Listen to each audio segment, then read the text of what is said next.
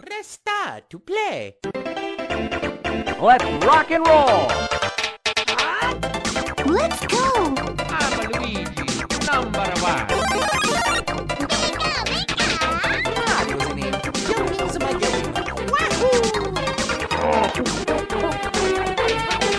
Show me a moves. Okay! Come on, let's go. This is fun!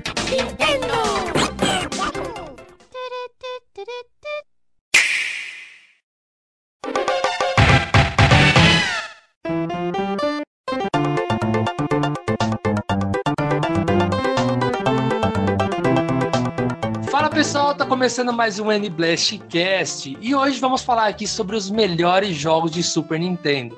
A gente já fez sobre o Nintendinho, então claramente o próximo da lista seria o Super Nintendo. E para isso, eu estou com minha equipe de profissionais com uma convidada mais do que especial. Eu sou a Carol Costa e eu ainda sonho com o remake de Chrono Trigger. Posso? Nossa senhora, o que dá mais raiva é pensar que o fã tentou fazer e a Nintendo não deixou. Pois é. Fala pessoal, aqui é o Luquita e eu prevejo muito Donkey Kong nesse cast. Principalmente da minha parte, né? Ah, com certeza. Não.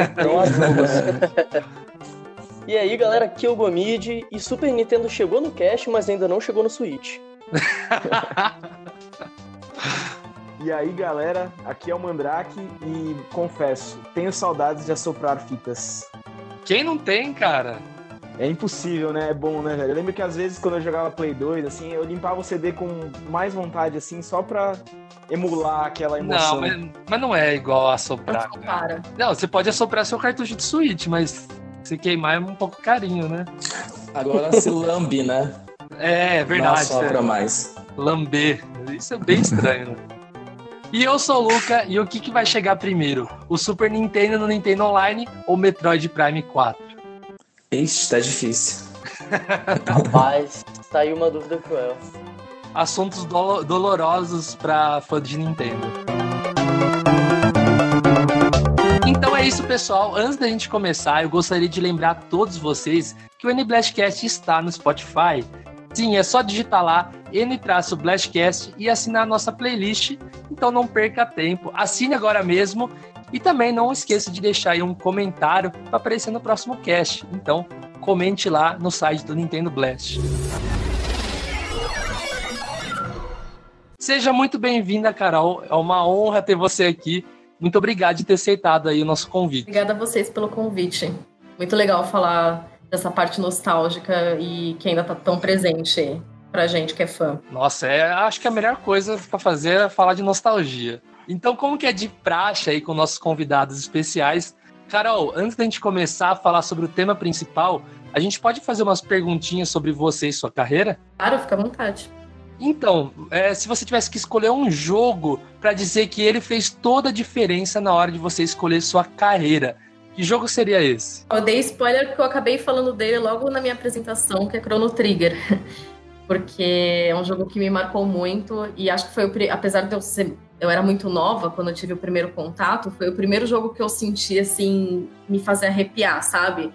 E eu olhei para aquilo e eu falei, nossa, eu acho que eu gosto muito disso e quero jogar na, pra minha vida, assim. Então, acho que Chrono Trigger me marcou muito. E, e também acabou fazendo parte da minha vida em, em vários momentos. Tipo, eu sou apaixonada pela trilha sonora, então é, eu sempre tô ouvindo, eu ouvia na época do colégio, aí ouvi na época que eu tava fazendo meu TCC. Foi uma coisa que sempre me acompanhou, sabe? Então, acho que esse é o jogo que marcou minha vida. E quantos anos você tinha quando é, o Chrono Trigger te marcou? Só por curiosidade. Eu tive o primeiro contato. Olha, eu chuto que eu devia ter uns oito anos por aí. Oito, nove anos. Que da hora. velho. Por aí, eu era bem novinha. Eu lembro que a primeira vez que eu ouvi, meu primo tava jogando. É, eu já- acho que eu já tinha o Super Nintendo, eu ia ter, ainda ia ganhar, não lembro. Mas eu lembro que, não, não sei exatamente o que, que foi. Se foi o visual, eu sei que me marcou muito. E aí, quando eu comecei a jogar sozinha pela primeira vez, é, fiquei apaixonada, assim. Tanto que até hoje, quando eu tenho ele no 3DS. E vira e mexe eu jogo. Só que até hoje, sempre que começa aquele relógio na abertura, eu começo a chorar, assim, é um negócio que me arrepia. Eu não consigo ver aquela imagem.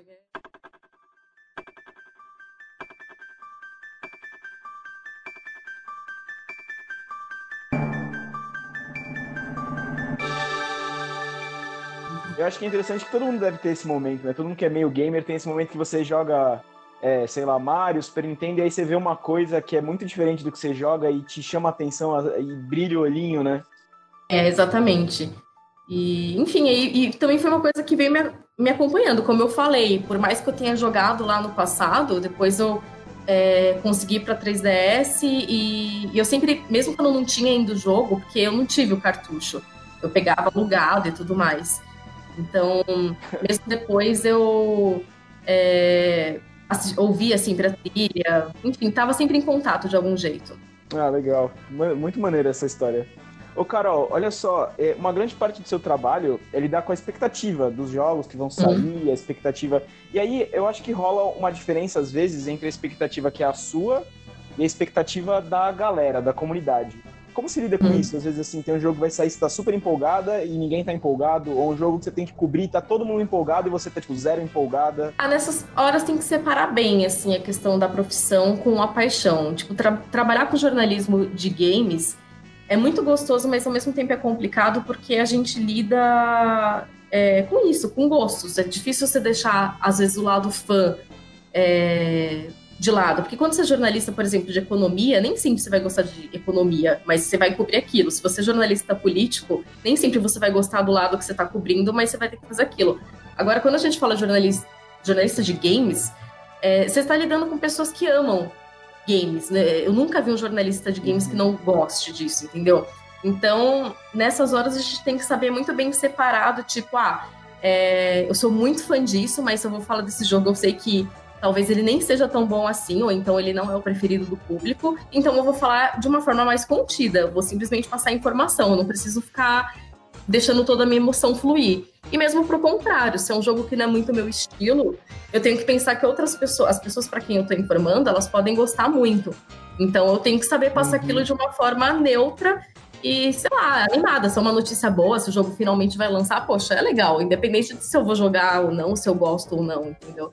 Então, nessas horas, eu deixo, tipo, o fã de lado. É óbvio que se a gente for conversar numa mesa de bar, aí eu vou falar o que eu acho, né? Mas... Vai falar empolgado, né? Mas no seu... então é como fazer uma curadoria, assim, né? Hum, uhum. Legal, bem legal. E, e, e, saber o momento em que você deixa o lado, que você pode deixar o lado fã mais aflorado e o momento em que você vai ter que simplesmente passar informação é, de uma forma certa, né? Mas não necessariamente emocionada, assim. Ah, legal. É, ô Carol, explica aí um pouquinho para nós, meros mortais, como é que é estar tá no E3, como é que é participar desse evento aí? Olha, é, foi muito sonho realizado. Nessa hora, eu preciso dizer que o meu lado fã aflorou 100% e eu não consegui conter muito não, e nem me preocupei em conter, porque foi minha primeira E3 e eu sempre cobri, né, remotamente aqui da redação, mesmo antes de eu trabalhar aqui no IGN, e quando eu acompanhava como fã também transmissão. E era aquela coisa que é, você nunca imagina que você vai estar tá lá, sabe? A gente até estava conversando aqui no, nos bastidores que eu vim numa cidade do interior, então também era, é muito mais difícil você pensar nessas coisas. Você sempre acha que é tudo muito longe, muito inalcançável. Então tá lá foi muito bom, é, assim. Eu, entendo bem essa parte. é, e tá lá foi, foi muito legal, assim, foi muito sonho realizado mesmo, muito emocionante e é diferente. É um evento que ele é muito mais voltado para a indústria mesmo. Apesar deles terem aberto para público há que, um, uns dois anos, mais ou menos, não é, não é como aqui, por exemplo, você vai numa BGS aqui, é lotado de gente, você não consegue andar e tudo mais. Lá não, lá é um pouco mais vazio, dá para ver que o foco deles tem stands bonitos e tudo mais, mas o foco é muito mais a galera que vai para cobrir gente da indústria. E, ou seja, uma vibe diferente dos eventos daqui, que a gente está acostumado aí. Mas é, é, é, muito legal, assim, você poder colocar a mão em alguns jogos pela primeira vez, e você saber que é uma das poucas pessoas no mundo que está testando aquilo primeiro, é um, sei lá, você se sente muito privilegiado, entendeu? Tipo, que legal que eu tô aqui fazendo isso. É muito. Você sentiu falta do calor Rue BR? Então, tipo, lá você achou muito, todo mundo muito sério e tal? Ah, um pouco. Não digo, não sei se senti falta, mas assim, eu percebi a diferença. Por exemplo, eu, eu cobri a Gamescom no ano passado e é na Alemanha. E lá já é um evento que é bem para público. Então é bem lotado. E eu não senti tanta diferença dos eventos daqui nesse quesito de você ir, você ver um monte de fã e as filas e tudo mais. Na E3 eu já senti isso um pouco mais contido. Então você percebe, assim, que é, olhando de uma forma muito superficial, parece que ele não é tão animado quanto é uma BGS, porque a animação fica mais por conta, tipo, da, das conferências ou do conteúdo que a gente produz, entendeu? O evento em si é muito mais pontual. Mas é super emocionante, tipo, tá lá. E é uma correria pra gente que né, vai para trabalhar, é uma correria assim, sem igual. Você, você não Ah, para certeza. nada, mas ao mesmo tempo é muito gostoso. Eu comecei a pensar realmente em tudo que eu tinha feito lá quando eu tava voltando, assim, no meu último dia, ou no avião, ou quando eu cheguei em casa, que é quando cai a ficha, assim. Eu falei, nossa, foi, foi uma semana de três e eu joguei tal, tal coisa, eu vivi tal, tal coisa, foi muito legal, assim. Então, é, demorou um pouco para cair a ficha até. Carol, e lá, e, lá, e lá tem muita, tipo, por exemplo, você tá lá no painel lá que apareceu o Keanu Reeves e outra pessoa tá cobrindo um painel me- menor, assim, será que tem, tipo, tem isso, tipo, ou vocês estão junto aqui, aí vocês pegam informação de outra coisa, ou até mesmo, ah, tipo, a chateação, tipo, putz, queria estar no painel da Microsoft ali. A gente se dividiu bem para conseguir conferir todos os painéis, é, mesmo que na correria, porque pelo que eu lembro agora de cabeça não chegou a conflitar nenhum. Era só a correria de se locomover. Eu consegui ir em todos, se eu não me engano. É. Só o, o Pablo que estava comigo que teve, ele tinha algum, algumas é, tinha entrevista marcada em horário de um dos painéis e eu que fui. Mas Uhum. o que dá mais, assim, a, a gente a, que assiste daqui, a gente consegue saber muito mais coisa do que quem tá lá. Porque, por exemplo, enquanto na semana em que realmente abre o evento, que é quando a galera começa a produzir reportagem e tudo mais, a gente tá lá no meio da correria. Então, às vezes, os sites gringos soltavam várias matérias ou os próprios estúdios falavam várias coisas que eu ficava sabendo só quando eu chegava em casa à noite, porque eu tava lá no meio é, da doideira, fazendo entrevista também, jogando. Então, é, a impressão que eu tive é que lá você sente que você tá é, vivendo muito mais alguns momentos, enquanto aqui da redação, ou quando você acompanha de casa, você consegue ver tudo, sabe? São, são experiências bem diferentes. As duas são bem legais, mas são experiências bem diferentes. E, Carol, pra gente o ano passado foi algo assim muito ah, fantástico estar na BGS e poder jogar primeiro que todo mundo Smash Bros e Pokémon Go. Foi algo assim que Let's realmente. go. É, Pokémon Let's Go. Foi, foi uma sensação assim muito boa de saber que você tá ali para cobrir aquele evento e você tá jogando primeiro que todo mundo. Qual foi o jogo assim que você teve essa sensação que você mais gostou de jogar lá na, na E3? Ahn, de todos, de todos, De Sim. todos isso. eu acho que foi o Final Fantasy. Porque eu não imaginava que. Então, hum, quero ouvir. eu, eu acho que esse foi o que mais pegou. Ah, E também porque eu lembrei do, de quando eu joguei ele no, no PlayStation 1. Assim. Então, quando eu come, Porque começa. A demo que tinha disponível era bem o, o início ali, que você vai no Scorpion Guard e tudo mais. É, e aí, quando começou a, a cena e eu tava vendo o remake, eu falei: caramba, eu tô no meio de três jogando é, o remake de um jogo que eu joguei há mil anos. Eu nunca, que é, tipo, eu criança jogando em casa, ia imaginar que isso um dia ia acontecer. Então eu acho que, que esse momento foi o que mais marcou. Olha que legal. Ô, Carol, agora eu quero te fazer uma pergunta que só você pode responder pra gente e, e todo mundo precisa escutar. O que, que todo mundo que tá ouvindo esse podcast aqui agora, incluindo a gente também, porque todos precisamos melhorar, pode fazer para que a comunidade gamer seja cada vez menos machista? Eu acho que escutar. Acho que essa é a palavra mesmo. Eu acho que escutar o que as outras, é, o que as meninas têm pra dizer, seja sejam as meninas que estão jogando, as que estão apresentando, as que, que querem falar sobre games. Eu acho que uma forma de você dar espaço e de você entender e você compreender é justamente escutar, porque não adianta nada a gente falar, ah, dá mais visibilidade, então compartilha o trabalho das suas amigas, se você realmente não parar para escutar, para entender qual é o problema. Porque aí é um problema que sempre vai se repetir, entendeu? Então eu acho que tentar entender, assim, se alguma menina fala, se sentiu incomodada, ou seja com um jogo ou com alguma situação, por quê, entendeu? Antes de você vir com mil pedras na mão, tentar, é, sei lá, minimizar o problema, por que, que ela se sentiu incomodada? Você já se colocou no lugar? Talvez você não consiga, mas será que se você ouviu o que ela tem para falar, Será que não é uma forma um pouco mais fácil de você criar uma empatia com aquilo entender qual que é a raiz do problema? E por aí vai. Então eu acho que escutar as meninas que estão na área e as que estão chegando na área é uma boa. Perfeito, perfeito. É, Carol, uma dúvida que eu, que eu tenho é o quanto que a higiene de fora influencia na higiene do Brasil? É, a gente tem. É, é, é, bem separado, assim, a nossa redação não tem uma relação direta.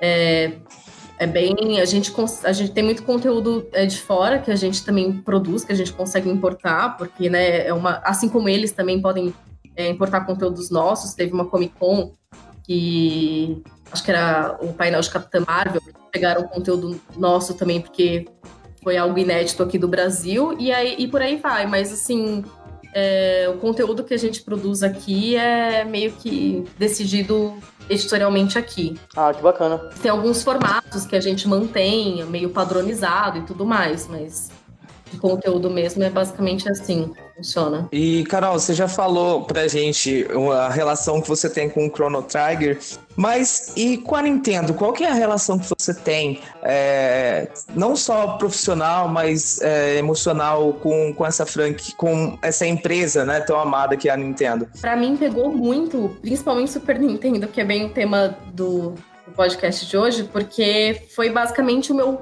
primeiro, entre aspas, console é, eu falo primeiro porque quando meus pais eles já tinham um Dactar, né, que era a versão brasileira do Atari. Do Atari. É, quando eu nasci, então já tinha isso em casa e aí eu jogava. Só que o primeiro videogame que eu pedi para os meus pais, que eu quis para mim, foi o Super Nintendo, que foi o primeiro que eu tive. Então, Olha que legal. É, cresceu por. E eu tenho ele até hoje, inclusive. Ele funciona perfeitamente. Vício meio amareladinho, mas está vivo. E, e aí acho que ele, ele me marcou muito porque foi o que, o que realmente me colocou nessa área, assim, como Sim. como fã. E, enfim, minha infância era isso. Eu era filha única também, então muito era muito aquela coisa de é, quando eu não tava com alguém, não tinha com quem brincar na rua, eu tava em casa jogando videogame, porque era o, o, o modo de entretenimento que Nossa, eu tinha. eu sei perfeitamente o sentimento, Eu também sou filho único, acontecia muito isso, sabe? Tipo, meu irmão era o videogame. É, mas é bem assim, porque todo mundo tinha. Todos os meus amigos tinham algum irmão, ninguém era filho único. E aí eles podiam brincar com eles às vezes. Então, se eu não tava junto com eles, eu tava em casa jogando. E, e aí me Exato, marcou muito é. por conta disso. E, é, e eu peguei, né, nasci né, na década de 90, então eu peguei bem fase que ainda tinha muita locadora no bairro e coisas assim. E aí foi essa, essa vida de, de infância, assim, de pedir troco pra mãe pra, pra juntar e, e alugar fita no fim de semana e por aí vai. Então, deixava de tomar Coca-Cola no recreio para ir juntando dinheiro. é, bem, é bem por aí. Ô, Carol, então a gente. É, a última pergunta seria qual que é o seu console favorito? Então, Seria o Super Nintendo ou tem um que você gosta mais ainda? Sempre que perguntam isso, e não é porque é um podcast sobre isso, tô sendo sincero, eu sempre respondo que é o Super Nintendo justamente por conta de, desse peso emocional que ele tem para mim. É, acho que se não fosse por ele, eu não ia estar tá aqui hoje falando sobre isso, não ia trabalhar com isso, então é o meu preferido por, por, por isso, ele é muito importante. Eu já, já repeti aqui várias vezes no, no podcast que se não fosse meu primo me dá o Super Nintendo, eu acho que nem, nem ia saber muito que é Nintendo, porque marcou, marcou demais. Soprar fita marca todo mundo. Sim.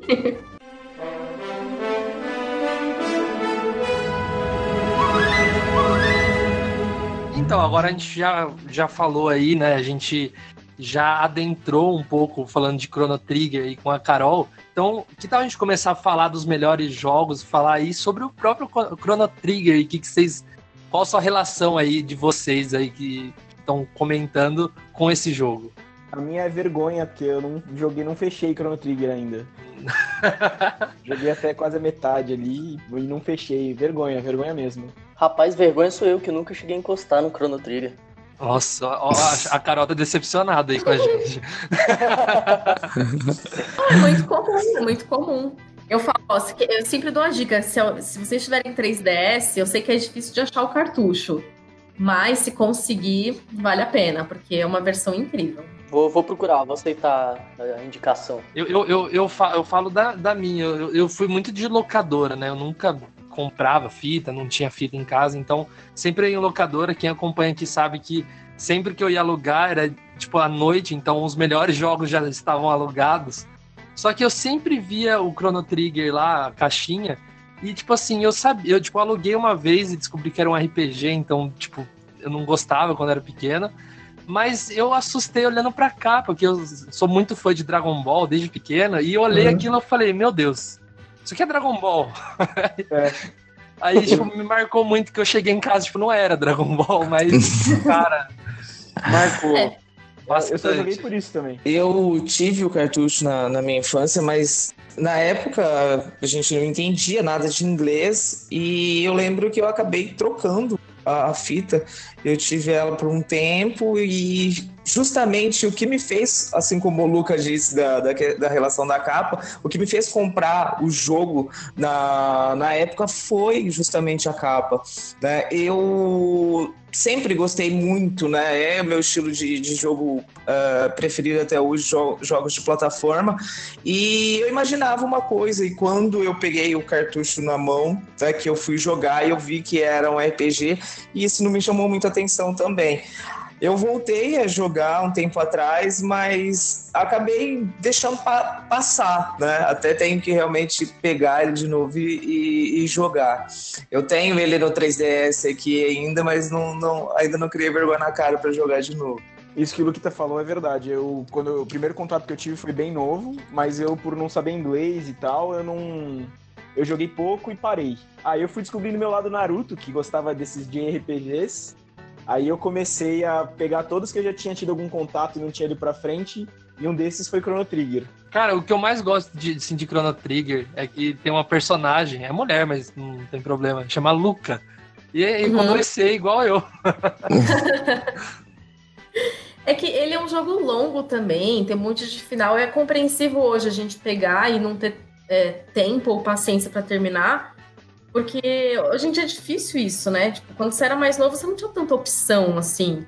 E então, ou você pegava, realmente gostava e ia até o fim, e aí não era um problema, ou acontecia isso, às vezes não tem interesse. Eu, com o inglês, eu, eu na época eu não tinha barreira, porque eu fazia isso de pegar dicionário, ou então, mesmo que eu não entendesse nada da história, eu ia jogando. Aí depois, mais velho, eu rejogava. Tanto que o Chrono Trigger eu já joguei algumas vezes. Então, eu nem considero que na primeira. Eu zerei o Final Fantasy eh, 9 pelo rumo, jogando em japonês. Pelo rumo. É. O coração, né? O coração mandou. É. Sim. Tinha um Digimon que era impossível passar porque tava em japonês. Eu lembro, nossa, como eu me frustrei com esse jogo. Carol, você com toda essa paixão por Chrono Trigger, você jogou o Octopath Traveler, gostou? Não cheguei a jogar, mas eu queria muito. Eu não joguei por falta de tempo, assim, não por, por interesse. Tipo, não Sim. rolou, mas eu tô. Ele tá na minha lista ainda. Tenho muita vontade. Porque é um- aparenta ser uma pegada bem parecida, né? Eu ouvi falar muito bem, eu já ouvi umas comparações, assim, e não, não sei porque eu não peguei pra ver. Mas Uhum. tô, tô interessada, assim. Ouvi falar muito, muito bem mesmo. E pra Fire Emblem, já que a gente tá falando de RPG, você tá empolgada pro Three Houses? Sim, está chegando, inclusive, né? Sexta-feira, É. ansioso, estamos aqui. Chegando. Legal. Em breve, acho que vou, vou colocar as mãos nele. Novidades em breve. mas- A minha esperança era que você que estivesse fazendo review já ia falar pra gente já do jogo. Infelizmente, não, não, não tô com todo esse poder, mas estou ansiosa pra jogar. Você fez Red Dead, o que, que ia ter mais poder que fazer de Red Dead? É, pois é, foi. Realmente. Você tem um ponto.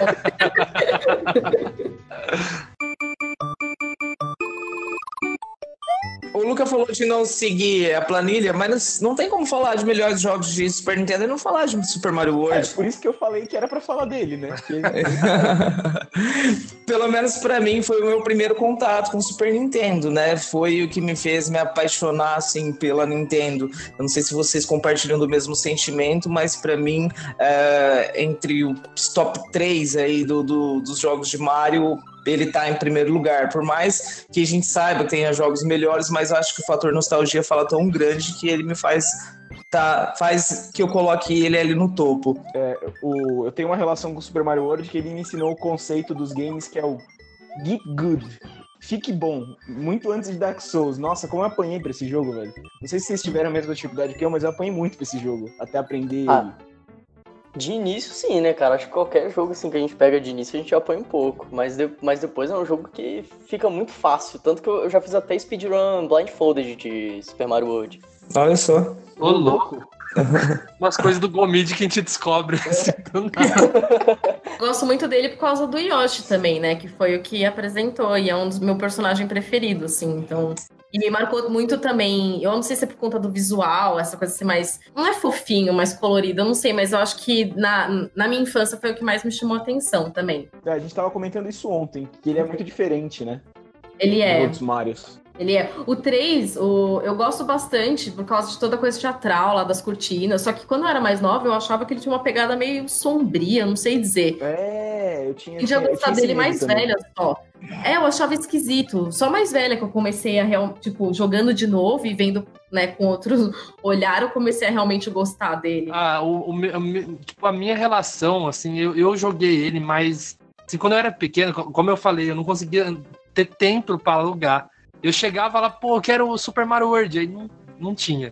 Então aí eu, eu ia por meios assim, é, Mario All Stars, é, o, até o próprio Super Mario World 2, no caso Yoshi Island, né? Então eu joguei mais esses quando era pequeno do que o próprio Super Mario World, mas depois que eu fui crescendo, que eu fui zerando e, nossa, quanto é difícil as fases da Star Road, cara, pelo amor de Deus. É, então, velho. Eu acho esse jogo, é, é, tipo, eu joguei muito, muito, muito quando era pequeno. Eu acho esse jogo um dos Marios mais difíceis. Que Mario normalmente não é difícil, né?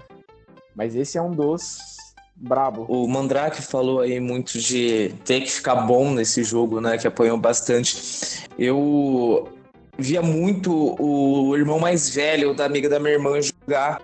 Então, na época, ele tinha acabado de adquirir o videogame e ele jogava muito esse jogo, então eu ia pra casa dele e ficava vendo ele jogar. Então, eu acho que eu acabei aprendendo olhando, né, ele jogar e depois quando eu comecei a jogar, acho que foi fácil.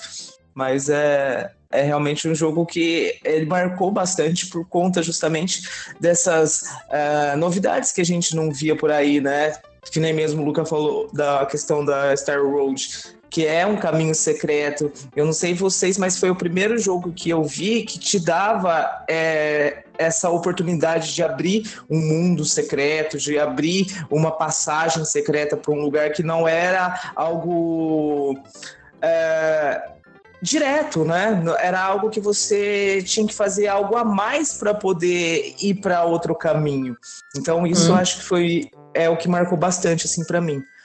Cara, eu lembro a loucura que foi pra mim quando eu descobri que as fases que piscam em vermelho têm uma segunda saída. Pô, Sim. louco, eu não sabia disso. Eu acabei de descobrir.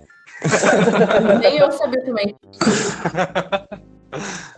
Olha, eu queria então falar de um, de um jogo assim que acho que de trilha sonora, acho que diria assim que, se não o melhor, tá ali no top 3 do- das melhores trilhas sonoras aí do Super Nintendo, que é Top Gear, cara. Eu não gosto de jogo de corrida, só que Top Gear é Top Gear. Engraçado, cara, esse jogo é um jogo que eu só gosto por causa da música tema. Eu só jogo por causa da música tema. Eu, eu tenho uma teoria sobre esse jogo, velho. Ele era pra ser um jogo de Top Gun, mas eles não conseguiram a licença. Mas Top Gun não é isso. avião? É, É, então, Top é mas... avião, cara. Eu sei, mas eles conseguiram a licença, ó. É Eles viagem isso aí, hein? Caraca, o cara viajou muito, velho. Não, mas se eles tivessem a licença, eles teriam feito com aviões, tá ligado? Você vai com seu avião e vai pra sempre. Não acaba nunca. O que que não acaba nunca? O céu. A estrada acaba. Caraca, Ai, que... meu Deus. Eu acho que você viajou nessa, velho.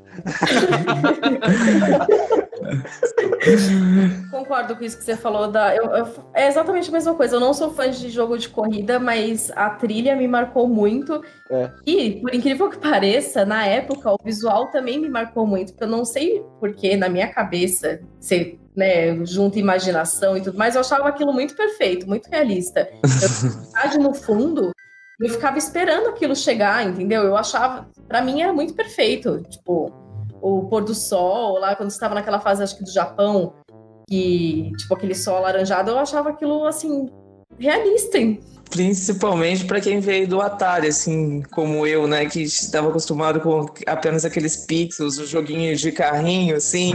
E ver Top Gear foi algo fantástico. E assim, é, eu acho que o sucesso todo de Top Gear se deu até mesmo porque a gente não tinha tantos jogos bons de corrida na época, né? Eu, pelo menos, me lembro que de ter jogado poucos jogos de corrida no, no Super Nintendo, né? Tinha o Mario Kart, tinha o Rock'n'Roll Racing, mas parecido com o Top Gear era o Lamborghini, que não era tão legal assim. É, o Top Gear, eu acho ele. é, Uma coisa que ele faz bem, que eu acho que ele é bem precursor assim de mecânicas, é a questão da como ele trabalha a perspectiva. É muito Sim. bem feito, velho. Tipo, por exemplo, o F0 faz uma coisa na mesma linha, só que é, tem que teve que é, emular gráfico 3D pra fazer uma coisa que Top Gear tinha feito antes até, né? Cara, eu já falei alguns casts atrás. Eu chamava esse jogo de jogo do bacon porque tinha uma parte de terra ali que pare-. É que parecia um bacon. Olha a primeira fase, assim, a fase principal. Tem uma parte de terra. E essa parte de terra parece aqueles salgadinhos de bacon, que é duas cores, assim, sabe? Eu também vejo comida em tudo, Luca, relaxa. Eu também gosto. O Luca adora comida, principalmente se for grátis. Quem não, né? É, Olha lá, ó. ela, ela é do meu time aí, pô. O pessoal me julga porque eu gosto de comida grátis. É Lógico que eu gosto de comida time comida grátis.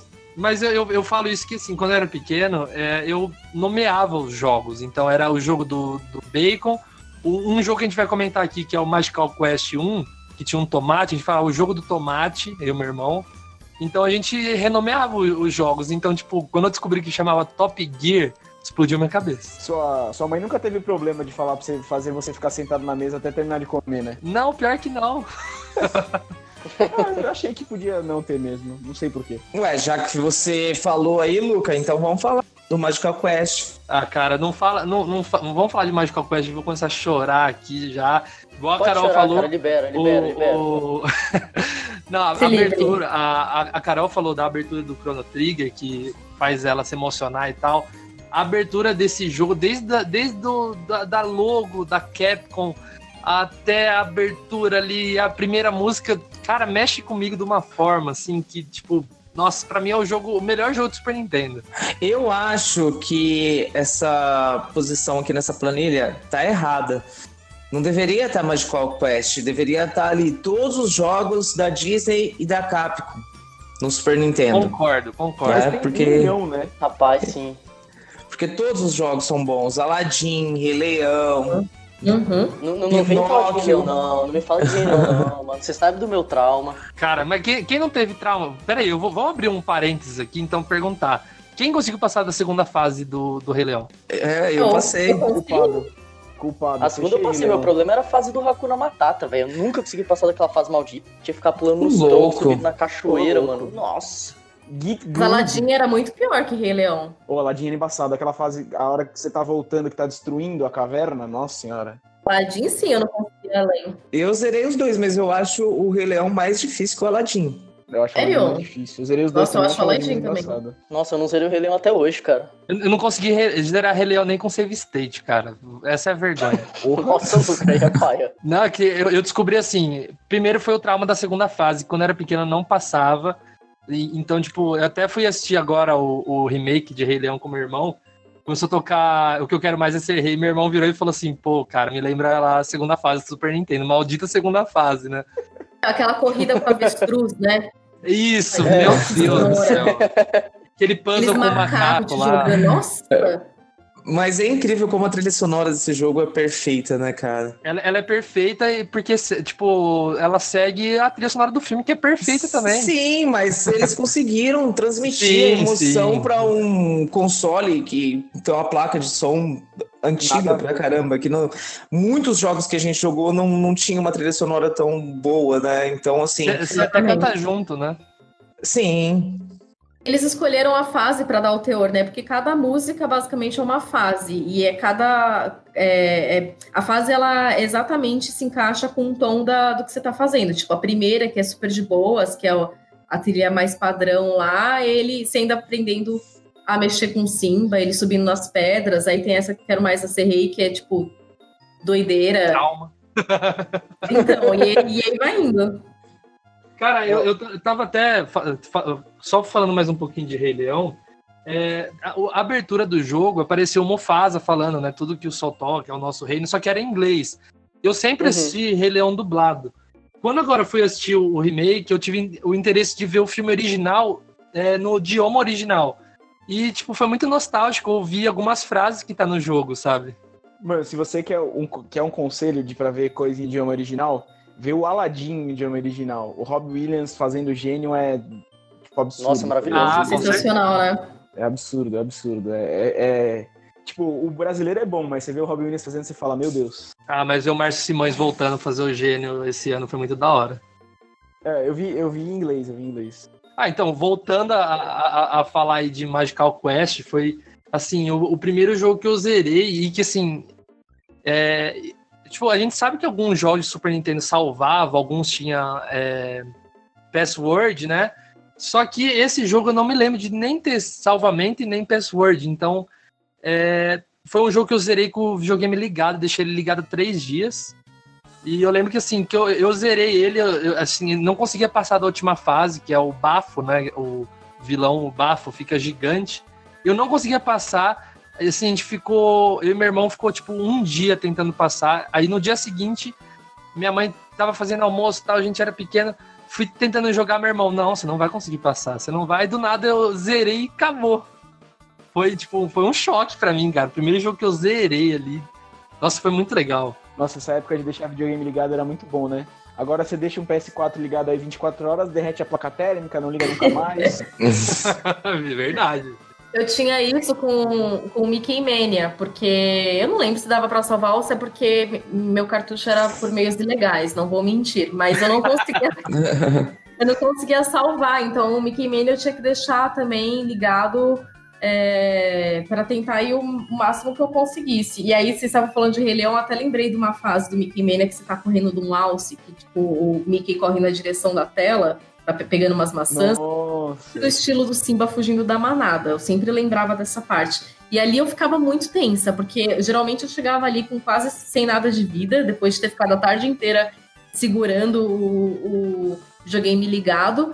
E várias vezes eu morria ali e eu tinha que começar do zero. Era tipo uma frustração. Nossa, esse Mickey Mania, ele me marcou bastante também. O, tipo, vi- eu, eu até cheguei, eu faço faculdade de jogos digitais, eu cheguei a estudar o Mickey Mania em aula, acredite ou não, Pra mostrar que, tipo, o que, que um Super Nintendo conseguiu fazer, assim, um traço Walt Disney parecendo, tipo, parecia muito o... Que a, a primeira fase é o, o Mickey ele dirigindo o barco ali, né? É, que é tudo preto e branco, e conforme você vai jogando, você vai colorindo, né? Esse é o que teve remake, né? Não teve, teve o Cast of Illusion que, que fizeram. Eu acho que teve de Mickey Mania também. Acho que não, mano. Não lembro também, não. É um jogo bem obscuro, assim, até. Ô, louco, eu joguei, eu joguei bastante, velho. Ah, eu também, eu joguei bastante. tive a impressão que tinha. É que teve lá o do Cast of Illusion, né? Eu acho que, eu acho que teve, hein? Vamos recorrer ao Google, mas co- continuem. Ô, Gomid, eu quero que você me explique por que, que você colocou Papaléguas na lista. Cara, cê- ó, pra é ficar, maravilhoso, cara. pra ficar balanceada essa lista, o Lucas tinha que ter colocado 101 Dálmatas também. Cara, lá bem que você, você me zoando porque eu gosto de 101 Dálmata. Cara, isso daí é. Não tem explicação. Não. Mas então, esse rolê do Papaléguas é o seguinte, cara. É porque ele foi o primeiro jogo que eu peguei pro Super Nintendo, tá ligado? E, e é muito divertido o jogo. Tipo, ele é plataforma. E você vai, cara, rodando com o Papaléguas aí enquanto o Coyote tenta te pegar, pegando umas bandeirinhas, comendo alpiste pra chegar no final da fase. E, e os boss é sempre, tipo, o, o Coyote com alguma máquina muito louca que você tem que derrotar. É muito legal, velho. É muito da hora o jogo. É muito bonito e muito divertido. E se você apertar, tipo, L ou R, o Papaléguas, tipo, bota a linguinha pra fora e faz aquele dele. É muito legal. Bonitinho. Você falando, eu, eu lembrei muito do da Pantera Cor-de-Rosa. Nossa. Nossa, Pantera Cor-de-Rosa foi um jogo que eu joguei pouco, mas eu lembro que eu, eu gostava da estética. Eu achava muito maneiro ser um tigre rosa. Eu achava muito maneiro. Tinha uma fase que era um copo de limonada, eu acho. E era genial, porque você entrava num copo, tipo, a fase era uma plataforma, só que era tipo como se fosse um copo, tinha um- uns canudos assim. E você ficava dentro do suco. E aí tinha montinhos de açúcar que você tinha que passar. Tipo, tinha um tubarão dentro do negócio, fazia o mínimo sentido. E o canudo você não podia passar perto do canudo porque ele te sugava e te mandava pro começo da fase. Então era um Nossa. sufoco, mas eu- era genial isso. A Carol falou aí do Pantera Cor-de-Rosa, eu me lembrei do Inspetor Bugiganga para Super Nintendo. Nossa, como eu Nossa. adorava esse jogo. Não sei se vocês chegaram a jogar, mas eu recomendo, é bem bacana o jogo, que é muito difícil. É. Me lembro. É. Eu não joguei o. o inspetor Bugiganga. Mas eu, eu tenho aqui uma denúncia agora pra fazer. Tem um gênero de jogos, de jogos que chama Metroidvania. E devia se chamar Demon Metroidvania. Porque tinha Demon Crest, que eu achava talvez melhor que Super Metroid. Talvez. Ali, equiparado. Em que tinha a mesma lógica, assim, em que eu comecei a jogar o jogo achando que era um plataformer normal. De repente o meu bichinho foi desenvolvendo e eu tinha que voltar pra pegar as coisas com os upgrades. E as pessoas simplesmente esqueceram desse jogo, que ele, ele jamais existiu, sei lá. Vocês jogaram esse jogo? Cara, eu nunca tinha ouvido falar. Não. Não joguei, tinha medo. Sério? Uhum. Eu confesso que eu só fui jogar através de emuladores, cara. e é bom, é muito bom. Nossa, demais. É um jogo assim que eu via. Vocês falaram de. Ah, a Carol falou de medo aí. Eu lembro que eu via a capa na locadora, mas eu não sei. Eu acaba- acabava não alugando. Eu acho que a capa me dava medo também. É que tinha demônio no nome, né? Demon. É, Mas então. a, a, a Carol, ela, tinha medo da capa também? Não, eu já, já tinha visto o jogo. Não lembro se era alguém que. algum amigo, ou primo, não lembro, mas eu, achei, eu, eu ficava aterrorizada. Porque era tipo. Era um. Parecia um gárgula, né? Um, É, ele parecia um gárgula, parecia aquele do, do- os gárgulas daquele desenho, os gárgulas. Nossa, Não, mano, eu mas- assisti isso todo dia pra dormir. É bom maneiro. E o legal é que esse, esse desenho animado aí é da Disney, né? É. Uhum. Cara, A na Disney verdade, a, a, a capa me lembrou o Devilman do, do Dragon Ball. Quem, quem assistiu Dragon Ballzinho sabe. Dragon Nossa, Ballzinho. parece mesmo, parece mesmo. né? Mas é isso, é uma injustiça não ser Demon Crestvania. Nossa. Demon Crestvania em vez de Metroidvania. Mentira, Metroid é muito maior, mas esqueceram do jogo, gente. Cara, eu vou tentar jogar depois, eu, eu me interessei. Mano, esse jogo se tinha que sair um remakezinho, tipo, só melhorar as sprites e colocar na eShop, sabe? Ô, louco, não precisa nem melhorar. Joga do jeito que tá aí, que é sucesso. É muito bom, velho. Pô, vocês tinham comentado aí do, do fato da galera poder não querer jogar porque tinha demo no nome. Isso me lembrou que quando eu era moleque, eu, eu não jogava nenhum demo de jogo porque eu achava que era alguma coisa do demônio. Eu lembro quando apareceu na TV que Yu-Gi-Oh! era coisa do capeta, né? É, eu E tive aí? que queimar Nossa. minhas cartinhas aqui no É vizinho. verdade, você nossa. já contou isso. É, não, mas tipo assim, não é nem culpa da minha mãe. Minha mãe nunca ligou essas coisas. Eu só tava lá no meu, no, no meu amigo aqui na rua. Aí fizeram uma fogueira e falaram, ó, ó, Leonardo, Luca, Leonardo meu irmão. Ó, vão lá pegar as cartinhas e vamos queimar. Daí eu queimei, joguei lá, ainda tentei segurar, sei lá, um. Acho que era o dragão branco de olhos azuis, enfiei no bolso, não, não, não, tem que queimar tudo. Que sua mãe fez você fazer isso, velho? Não, mano, minha mãe, tipo, ela, ela nem liga pra esse tipo de coisa. Foi a vizinha mesmo. mandado pela massa. Foi, foi totalmente. Foi massa de manobra, velho. ilusões, velho. Você- Deve ser culpa da Record, isso sim. Leão, Leão livre. Não, Deve eu tenho- certeza. tenho, eu jogo Magic até hoje, né? E tem um conhecido meu, velho, que ele queimou o que hoje seria uns 20 mil reais em carta. né, Nossa dessa besteira, velho. Para com isso. É, hoje em dia seriam uns 20 mil reais, na época não era tanto, mas ele queimou porque, sei lá, a mãe dele achou que era que era do capeta, pegou, juntou e queimou e não tinha choro e já era, tá ligado? Hoje ele fica bem chateado com esse fato.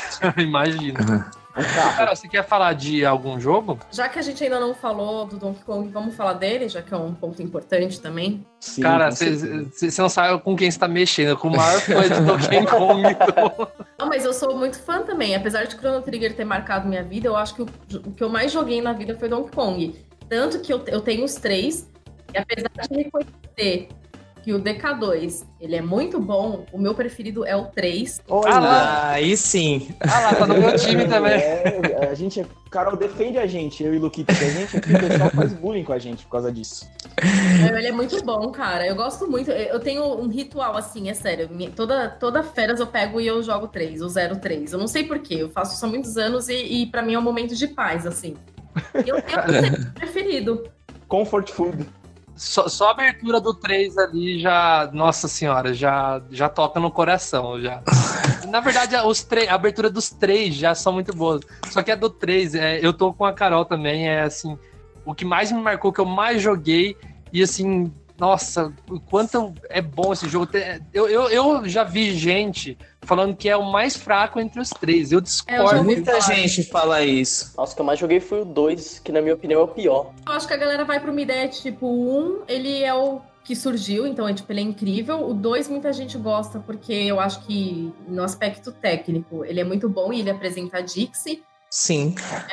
E o 3, a galera, sei lá, acho que não, não vê tanta graça, mas eu acho ele o mais polidinho, meu. E eu gosto muito da diferença, tipo, o É. fato de você ter um personagem mais leve e um personagem mais pesado. Exatamente. A real exatamente. diferença de gameplay dos dois, porque era diferente você jogar com um dos dois. E eu não sei, eu acho ele mais polido, ele mais divertido. O 2 ele tem umas coisas incríveis, assim. A- a- eu gosto muito da fase da colmeia, da- das colmeias, né? Com várias essa, fases. essa é a melhor fase do 2 pra mim. E do parque de diversão também, porque Nossa, é um lindo, né?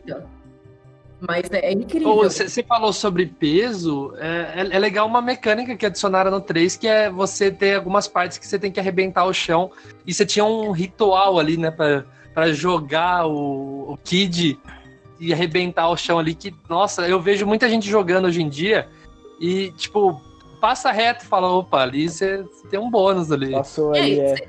você- realmente precisava estar com ele, né? Assim como tinha partes em que você realmente precisava estar com a Dixie, tipo, lo- logo na- no- nas primeiras telas ali que você cai é, um- de uma plataforma assim bem alta que tem um monte de bananas. Se você quisesse Nossa. todas as bananas, você tinha que estar rodando o cabelo da Dixie até o fim. E ali tinha uma passagem secreta também, lá no meio. Que se você caísse direto com o Kid, você não Carol ia falou aí ver. em relação à Então. jogabilidade, né? é, eu acho dos três, o dois o mais difícil.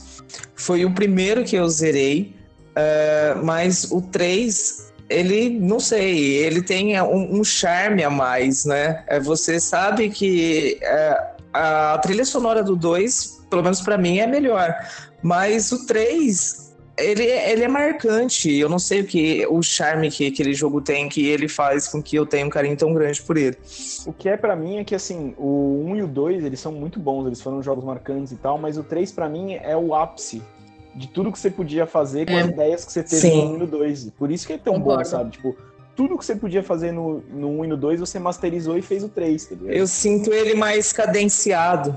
Fora que eu acho que os personagens em si, eles são mais carismáticos, porque o Kid, ele é muito fofinho, ele é engraçadinho, ele é muito neném, e a Dixie, ela tá no comando, né, dessa aventura. Eu É, acho que, tipo, por mais que o Dixie seja legal e tudo mais, eu acho que esses dois, é tipo, é um combo, assim, você gosta dos personagens, você tem... Quando dá, sei lá, game over que você tá, que eles estão lá na jaulinha, é um negócio que quebra o coração, sabe? Você, Verdade.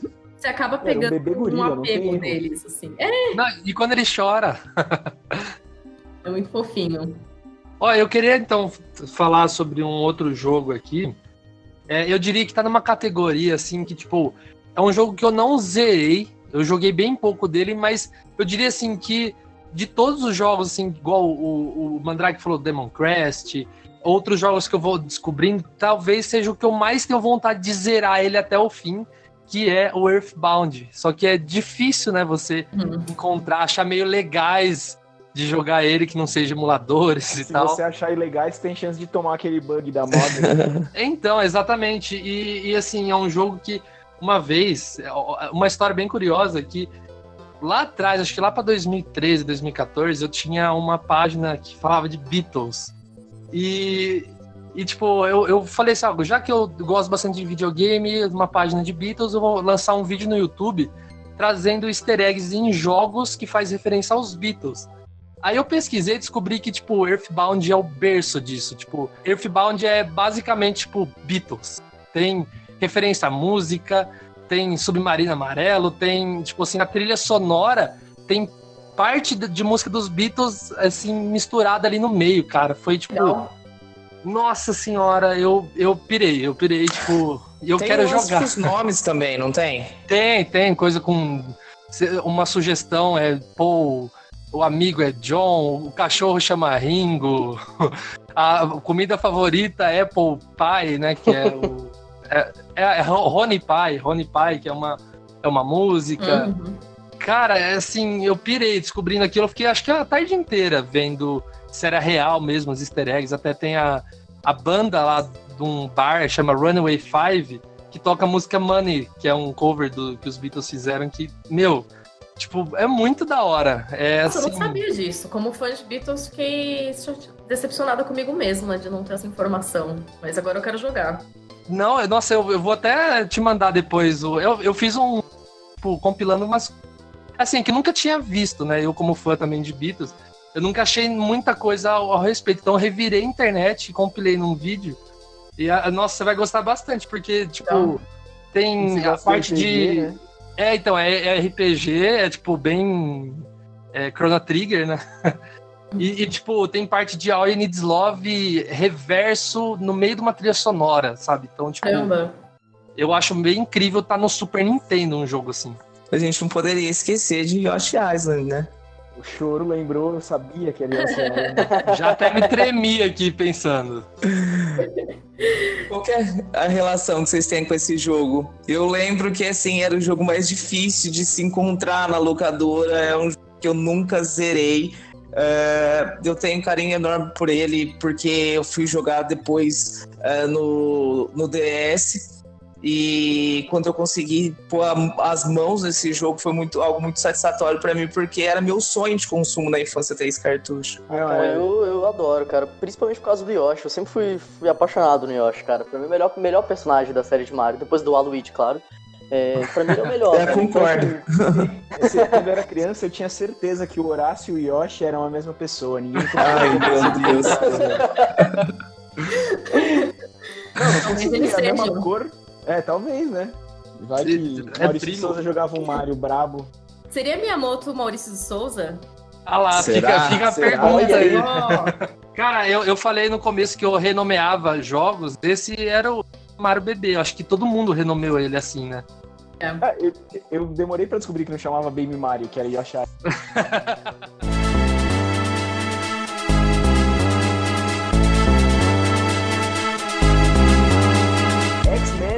Mutant Apocalypse. Vocês jogaram esse jogo? Eu, eu achava esse jogo muito Eu bom. joguei muito.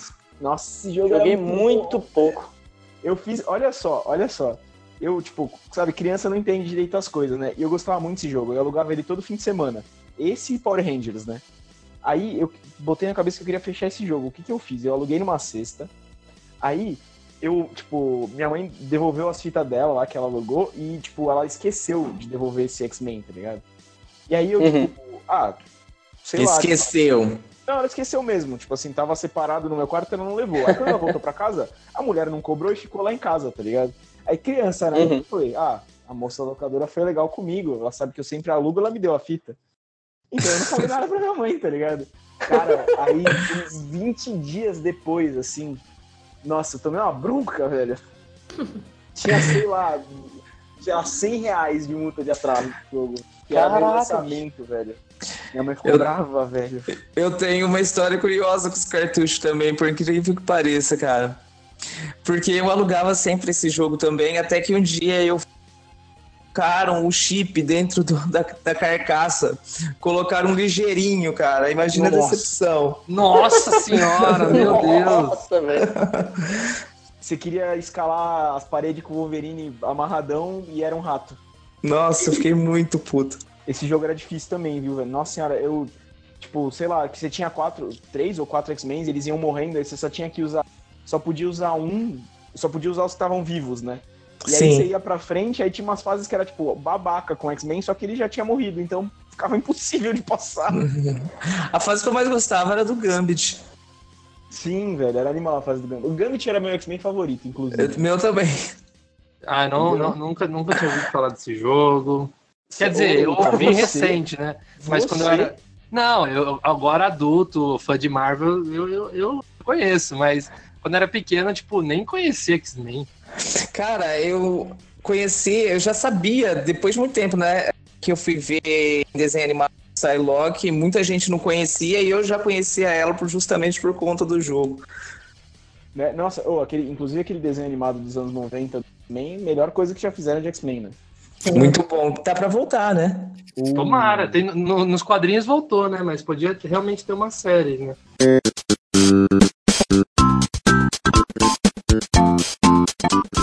Ah, ó, eu vou citar, pra não me alongar, mas pra não ficar com peso na consciência que eu esqueci, eu vou citar três jogos, tá? Mas eu vou falar rápido, prometo. Não, imagina.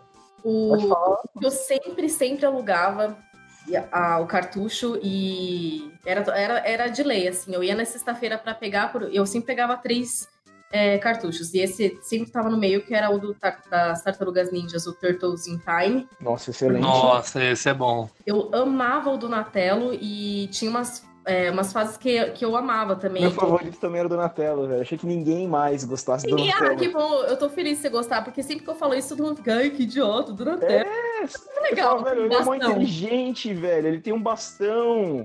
mais legal. É, É. somos todos Donatellos. E aí, as fases preferidas que eu tinha nessa época era uma que tinha que você tinha que lutar contra uns robozinhos num elevador. E aí tinha uma hora que você é, ficava tipo com a visão do vilão. E aí você tinha que bater nos inimigos e jogar esses inimigos na tela, que era como se estivesse atingindo o vilão. Você Eu- sabia efetivamente o que tinha que fazer? Eu, eu ficava batendo até que uma hora eu passava. Essa do vilão, você disse, da tela? É, Então, eu descobri depois de muito tempo, depois de muitas vezes ter alugado, eu consegui jogar um na tela e aí eu, eu entendi que era aquilo que tinha que fazer. E aí, até eu entender como que eu fazia aquilo, demorou muito. Porque é um negócio que eu ficava assim, tipo, fascinada. Era pra. Óbvio, né? Eu não sabia o termo, que, o que existia um termo chamado quebra da quarta parede, mas era um Uhum. negócio. A sensação era essa, porque eu falava, meu Deus, É. eu tô jogando o inimigo na minha cara. E era, né? era espetacular essa sensação. Nossa, é verdade, velho. Nossa, agora good feelings. Outro que me marcou muito foi o Earthworm Jim, porque eu, eu não zerei, mas eu queria muito, muito jogar de novo, porque eu achava, assim, sensacional. É, eu tinha uns 9, 10 anos quando eu joguei, só que eu consegui sacar um pouco a, a pegada do humor ácido que ele tem. Eu achava muito foda você poder... é, era muito versátil, você podia... Como ele era uma minhoca com um traje espacial, você podia se jogar nas coisas, se, se chicotear nos inimigos, se pendurar. Sim. É, eu achava muito doido. É, eu gostava. Tinha um outro jogo assim que agora eu esqueci, que não sei se você jogou, que tinha essa pegada de ser muito doido, que. Ah, era essa pegada de minhoca também, eu não lembro agora.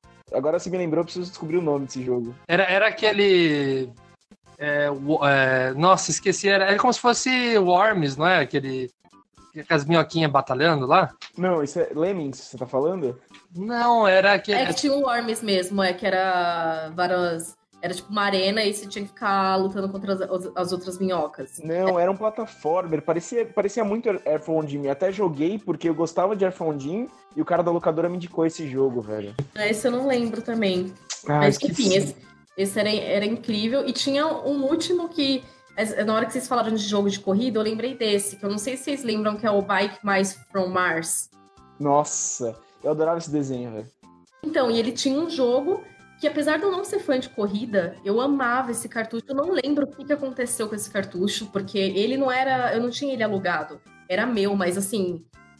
Sumiu, não sei o que aconteceu. Só que eu era apaixonada por esse jogo e todos os personagens eles eram bem diferentes uns dos outros, tanto no visual quanto no gameplay.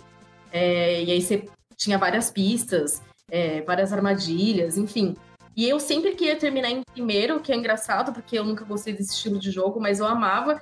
E aí aqui eu queria até mencionar esse jogo, porque vale uma- um agradecimento especial pro Caio Gomes, porque ele era um, é um leitor de gênio. Uma vez ele estava vendo uma live que eu falei, eu mencionei esse jogo no, no- no meio da live, falando que eu não tinha mais o cartucho, que eu tinha saudade. Ele me mandou o cartucho. Ele tinha um e ele me deu de presente. Chegou por correio e tudo. E até hoje eu nem sei como agradecer. Então eu sempre registro que eu jamais esqueci Nossa, que legal. Caio Gomes e dessa nostalgia permanente que ele me deu, porque muito bom, assim, poder jogar de novo e poder sentir de novo que que eu- tudo que eu sentia quando era criança. Pô, Nossa, eu, eu, eu tinha memória desse jogo, assim, mas não de jogar, mas de ver na internet, mas eu não sabia o nome também.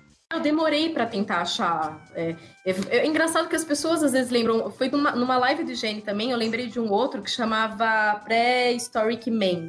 Nossa, esse jogo é muito bom. Nossa, muito. E, eu tava- e foi muito engraçado no meio de uma live eu falei, gente, vocês lembram do jogo Super Nintendo que você era o homem das cavernas, você tinha que pegar várias. Eu lembro que você tinha umas batatinhas do McDonald's. Ele tinha Tinha muita comida. É, e aí falaram, e aí mandaram o nome desse jogo. E aí eu fiquei, tipo, meu Deus, eu tenho que jogar de novo. Porque eu não, eu não lembrava de nada, assim, eu lembrava de memória. E aí na hora que falaram, eu fui procurar gameplay, assim, no YouTube.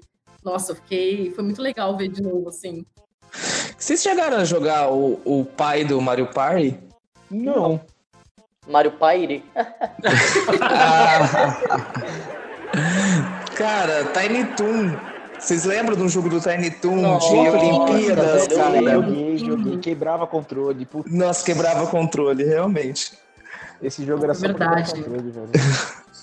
Ó, gente, eu acho que a, gente devia de que um tempinho a Carol voltar aqui e a gente fazer a parte 2 aí, falar mais, Com mais certeza. jogos. Nossa, realmente Com maneiro. Muito maneiro. Topo.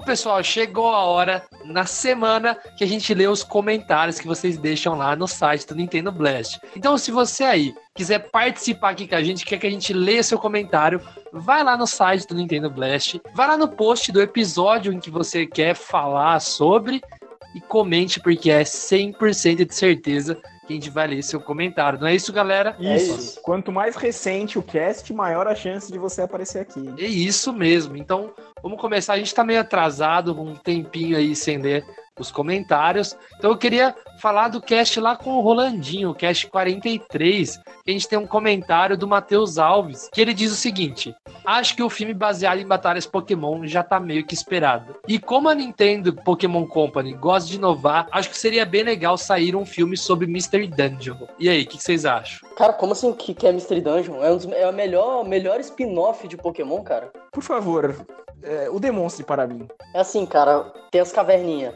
Aí você tem o seu Pokémon e seu Pokémon parceiro, vocês vão andando pela caverninha.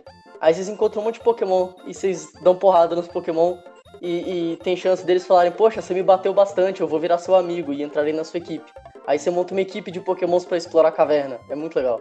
É, é, tem certeza que isso é um spin-off? Parece muito o jogo, o jogo mainstream.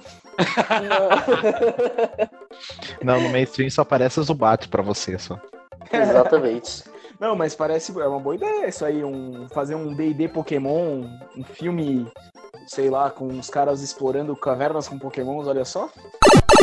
O Vitor Fernandes falou o seguinte: Curto demais o cast, queria bastante que vocês publicassem no YouTube, porque é mais fácil pra ouvir no PC e quando preciso pausar e voltar onde parou. E um Cara, sorriso. é uma coisa que a gente está discutindo. é, tem um pouco de problema caso que a gente use trilha sonora e tudo mais, mas é uma coisa que a gente está estudando e, e espere novidades em breve. Rodolfo Fava. Show de bola. Parabéns pelo trabalho, pessoal. Muito obrigado, Rodolfo! Valeu, de verdade, a gente Muito agradece obrigado. aí o apoio de todos vocês. Show de Valeu, bola é você. Matheus Alves, mais uma vez, se fizer a terceira, pede música do Fantástico. Não, no Não sei podcast, se pô. fan- Não pode ser no podcast? Essa é, já era. Ele a produção pede, ó, pode ser no podcast? mais um comentário, ele pede que uma música no podcast. É, Pô, boa. Fechou. Três comentários é música? Então, ele falou aqui que o jogo tá lindo, tem potencial para ser um dos melhores da franquia. O Dynamax, pra mim, foi sim uma solução preguiçosa da Game Freak, com certeza.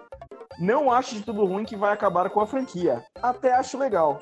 Mas quando você compara com outras mecânicas, como a tão aclamada Mega Evolução e as Aloha Forms, e até o, o não tão aclamado Z-Move, você vê que faltou algo inovador nessa daí. Mas o Dynamax com as redes é super válido e ficou sensacional. Cara, depois que ele comentou isso, o legal é que agora tem o Gigantimax, né? Não, uma coisa assim, que realmente é muda a rumor, forma né? né, do, do, do Pokémon. Foi confirmado? Não era, não era só rumor? Não, foi confirmado, saiu até trailer já. Ah, é? Nem vi, cara. Pra você ver, eu tô tão desanimado com esse jogo que eu nem vi. Mas sim, é realmente é uma espécie de mega evolução, chama Gi- Giantamax, alguma coisa assim. Eu posso estar falando o nome um pouquinho errado, mas tem alguma coisa a ver com gigante, assim, gigante. Que E, bom, e- Lucas. Se não fosse você avisar, valeu. Não, mas Muito só- obrigado, Mandrake. Só que uma coisa assim que eu achei é, da solução do Dynamax aí que ele comentou que é uma solução preguiçosa. Pra gente que é um jogador mais é, experiente, a gente até acha, mas por exemplo, minha filhada que tem 7 anos, quando ela viu, a primeira coisa que ela fez foi exclamar: Nossa, o Raichu gigante! Ela ficou com um sorriso no rosto, entende?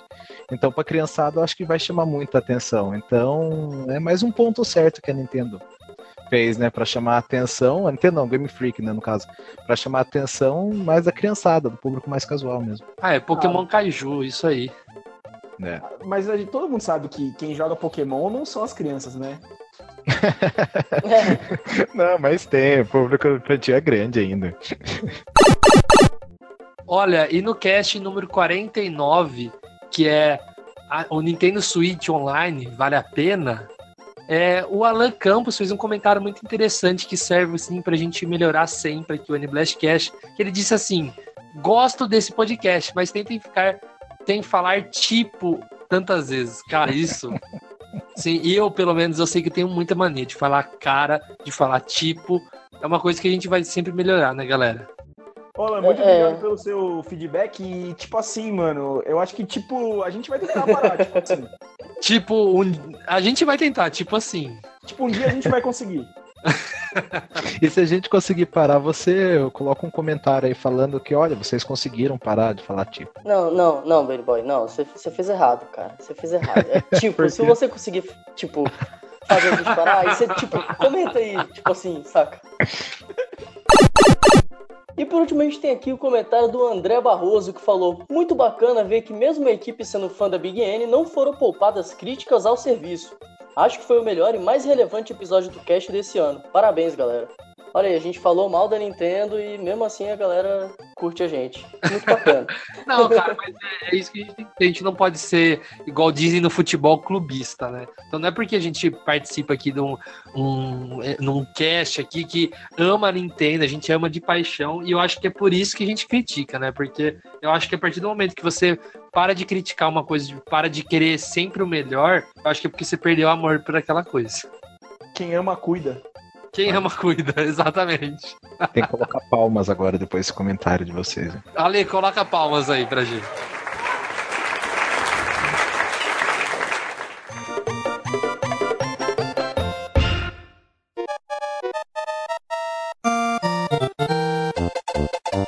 Então é isso, pessoal. Muito obrigado de novo, Carol, por ter aceitado o convite. Então, como eu falei, a gente espera aí em breve você voltar aí pra gente voltar a falar de Super Nintendo, falar de infância. Foi muito legal gravar com você. E a porta tá sempre aberta aqui. O Nintendo Blast, no geral, te agradece. Muito obrigado mesmo, Carol. Eu que agradeço a vocês o convite e obrigada também por esse bate-papo. Vou encerrar o dia feliz, lembrando do- desses jogos que fizeram parte da minha infância e da vida no geral. Vai sonhar Nossa. com o Super Nintendo. Não quero, não quero sonhar com o Baby Mario chorando, pelo amor de Deus. Nem com Demon Crest. É, vai ser É. culpa de vocês se isso acontecer. Eu, eu, eu quero sonhar com o Super Nintendo no Switch, isso sim. Rapaz, É, isso só em sonho mesmo. É, isso é só isso.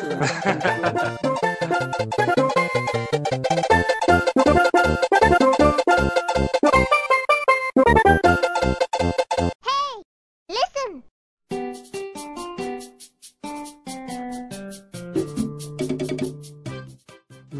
Então. É que eu não queria seguir uma planilha, né? Mas. Então, ah, tanto faz. Então a gente pode falar de. Fala um jogo ruim agora. Não, mas tem que ser os melhores. Ah, putz. Os piores a gente já fez. Então a gente não pode falar de Donkey Kong, né? Ah, vai se ferrar. Olha só, Tô brincando, tô brincando.